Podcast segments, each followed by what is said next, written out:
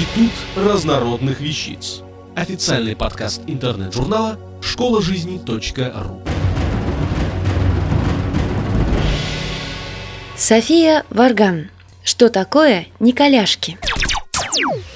Жил-добыл Николай Шустов – не тот Николай Шустов, который научил Россию пить шустовскую водку и изобрел множество разнообразных настоечек и наливочек, в том числе и знаменитую по сей день рябиновую, и известнейший рижский бальзам, и золотом отливающую зубровку, и дивный лимонничек, и многое-многое другое – нет, этот наливочно-водочный был Николай Леонтьевич Шустов, основатель ликеро-водочной империи, создатель товарищества Н.Л. Шустов и сыновья. А жил-добыл его сын Николай Николаевич Шустов, которого прозвали коньячным королем. Не зря, между прочим, прозвали, потому что его стараниями, да стараниями брата Леонтия Николаевича, товарищество Н.Л. Шустов и сыновья, единственное предприятие, находящееся за пределами Франции, не владеющее ни квадратным дециметром земли в провинции коньяк, имело официальное право производить чудесный напиток коньяк. Все остальные, как бы ни были их напитки похожи на французские коньяки, являются лишь производителями бренди. Ибо известно каждому, всякий коньяк – это бренди, но далеко не всякий бренди коньяк. И вот этот самый Николай Николаевич Шустов анонимно отправил образцы своего коньяка, произведенного, между прочим, в солнечной Армении, в винокурне, построенной в Ереваньской крепости, в Париж на выставку. Дело было в 1900 году, и жюри, сплошь высоколобые профессионалы, отличающие настоящий коньяк за 5 километров по изменению траектории полета бабочки, с трогательным единодушием присудило гран-при неведомому доселе виноделу. Когда же всплыл факт того, что великолепный напиток, получивший высшую награду выставки, даже близко не стоял рядом с провинцией коньяк, возникло некоторое замешательство, которое, впрочем, быстро разрешилось. Виноделу разрешили писать на своих бутылках «коньяк», тем самым присудив напитку из солнечной Армении наивысший статус – Затем Николай Николаевич Шустов решил заняться партизанским маркетингом, причем использовал папины наработки, продвигая на российский рынок шустовскую водку и имея дышащих в затылок аж 300 конкурентов, Николай Леонтьевич Шустов, не имея даже намека на экономическое образование и МБА степень, изобрел роскошный маркетинговый ход. Нанятые им студенты ходили по кабакам, требовали шустовскую водку, а не получив оной, устраивали безобразный мордобой и кабак адскую драку.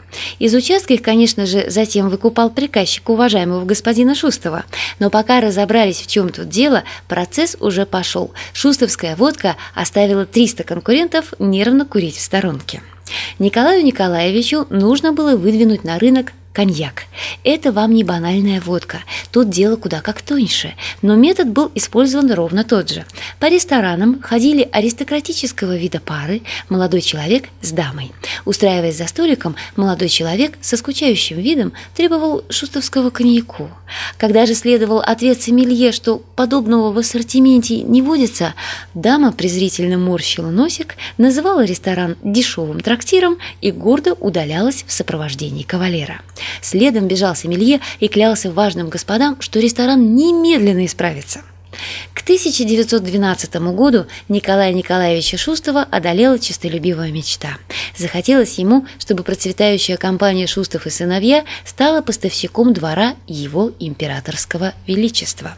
Никакие награды, никакие золотые медали на выставках в Нижнем Новгороде, Амстердаме, Антверпене, Новом Орлеане, Турине, Нью-Йорке, Милане, Лондоне, Льеже, Глазго, Бордо и Варшаве всего более 30 золотых медалей, подтверждающих блестящие качества шустовского коньяка, не могли сравниться с этим званием. Это был настоящий знак качества, и только лучшие производители удостаивались чести быть поставщиком двора его императорского величества. Но как добиться желаемого? Как воплотить в жизнь мечту? Николай Николаевич был гением маркетинга, и был он хитер и был игроком в душе. За огромные до безобразия взятки братья Шустовы добились приглашения в императорский дворец на Пасху. По обычаю в этот день избранные подданные поздравляли императора и его семейство со светлым праздником.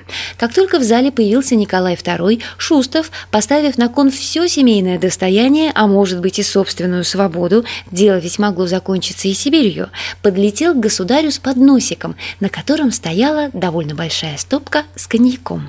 Положение Николая II было, честно говоря, просто кошмарным. Раннее утро, Пасха, весь двор в сборе, множество гостей, посланники опять же и стопка коньяка. Кто ж начинает день с подобных напитков? Надо бы, конечно, отказаться, но, с другой стороны, Пасха. Нехорошо и человека обижать. Да еще такого находчивого. Николай II обладал чувством юмора, да и отчаянность чужую уважал. Император спокойно выпил коньяк и закусил ломтиком лимона. Больше ничего под рукой не оказалось. После чего с улыбкой сказал «Замечательный коньяк, господа, всем рекомендую». Судьба шустовского коньяка была решена навеки вечные, а товарищество Шустов и сыновья получило звание поставщика двора его императорского величества. Одновременно и одномоментно было установлено правило, как нужно пить коньяк. То есть аксиомой с тех пор является то, что лучшая закуска для коньяка – лимон. Нужно заметить, что лимон под рукой у Николая II оказался отнюдь не случайно. Шустов большую часть представительских денег потратил на царского повара, главу дворцовой кухни, кстати сказать, родственника Ивана Соколова, хозяина знаменитого в те времена питерского ресторана «Вена». Именно в дворцовой кухне определили, что наилучшим образом великолепный, богатый, солнечный букет коньяка оттеняется именно лимоном. С этого дня шустовский коньяк стал подлежать обязательной дегустации на императорской кухне. Поставщик двора его императорского величества обязан был производить лишь качественный товар, и царские повара выступали в качестве приемной комиссии ОТК. Да, но при чем же тут Николяшки? И вообще, что это такое? А Николяшками назвали оригинальную коньячную закуску на основе лимона. Изобрели ее опять же на дворцовой кухне, а прозвище дали в честь государя-батюшки. Естественно, при Николае II его предпочитали не произносить. Николяшки представляли собой ломтики лимона с выложенными на них аккуратными горстками черной икры. Был и второй вид Николяшек. На ломтик лимона выкладывалась дорожка из очень тонкого помола кофе, кофе и сахарной пудры. Так что Николай II закусывал шустовский коньяк отнюдь не лимонной корочкой. Только советская власть отменила и шустовский коньяк, и очаровательные Николяшки. В 1917 году после большевистского переворота предприятие Шустовых было национализировано, и шустовского коньяка не стало. Правда, производился армянский коньяк по той же рецептуре, вот только коньячные спирты были уже не совсем те. Братья Шустовы после национализации их предприятия чтобы получить хоть что-то, переработали на коньяк неприкосновенный запас драгоценных спиртов более чем столетней выдержки. Уинстон Черчилль, большой любитель коньяка, предпочитал всем маркам именно армянский коньяк и заказывал у советского правительства шустовский коньяк. Британский премьер, так же как и Николай II, обладал чувством юмора.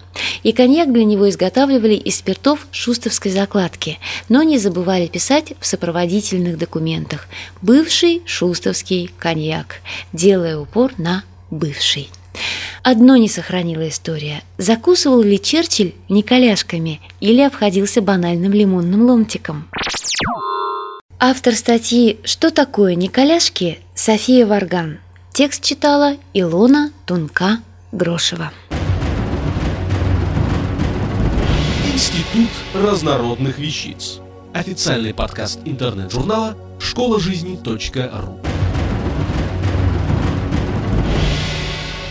Слушайте и читайте нас на www.школажизни.ру